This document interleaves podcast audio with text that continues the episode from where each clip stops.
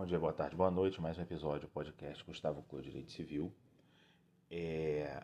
O Superior Tribunal de Justiça está pensando em rever o tema 677, que é o tema que diz que, uma vez realizado o depósito judicial de um valor numa execução, está descaracterizada a mora e os seus efeitos. Né? É recurso no qual eles decidiram fazer esse novo debate é o recurso 1.348.640. Né?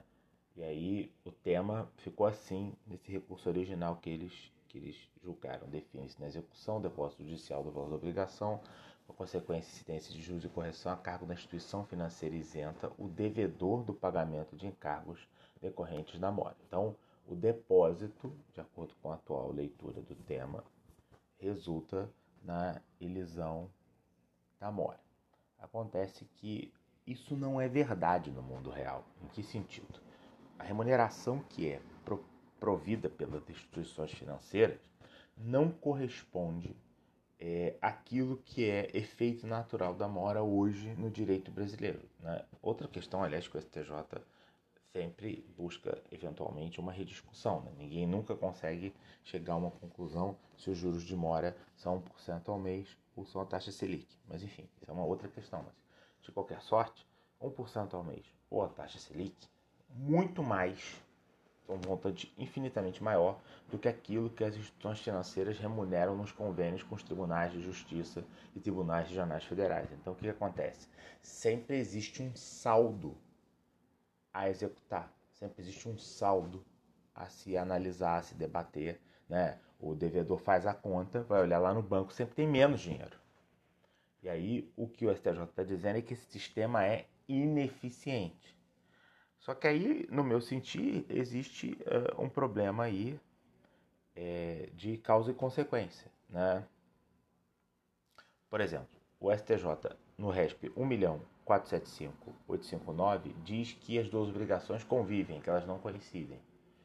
Talvez isso seja verdade. Talvez o ministro Sanseverino, é, que está buscando a reinterpretação dessa tese, diz essa teoria toda da ineficiência, que é constatada na, na prática, vem do pensamento do ministro Sanseverino, talvez isso tudo seja verdade. Mas, por outro lado, quer dizer, aquele que deposita uh, coloca o seu dinheiro lá num depósito judicial, imagina que está fazendo isso com esse efeito.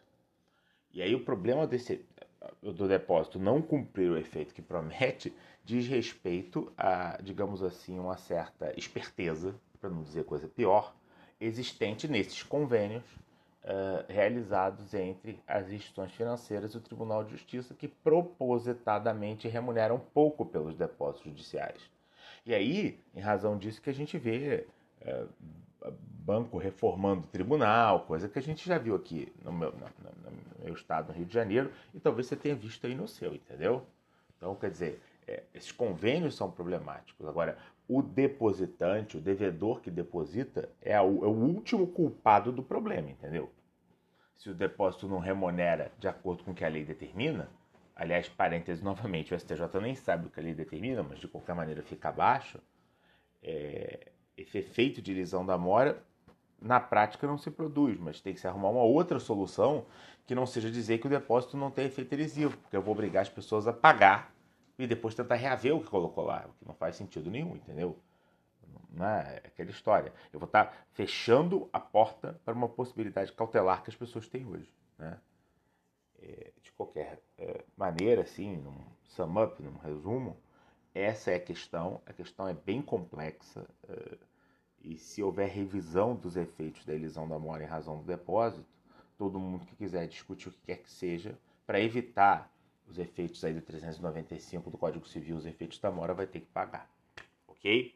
Um abraço, até a próxima.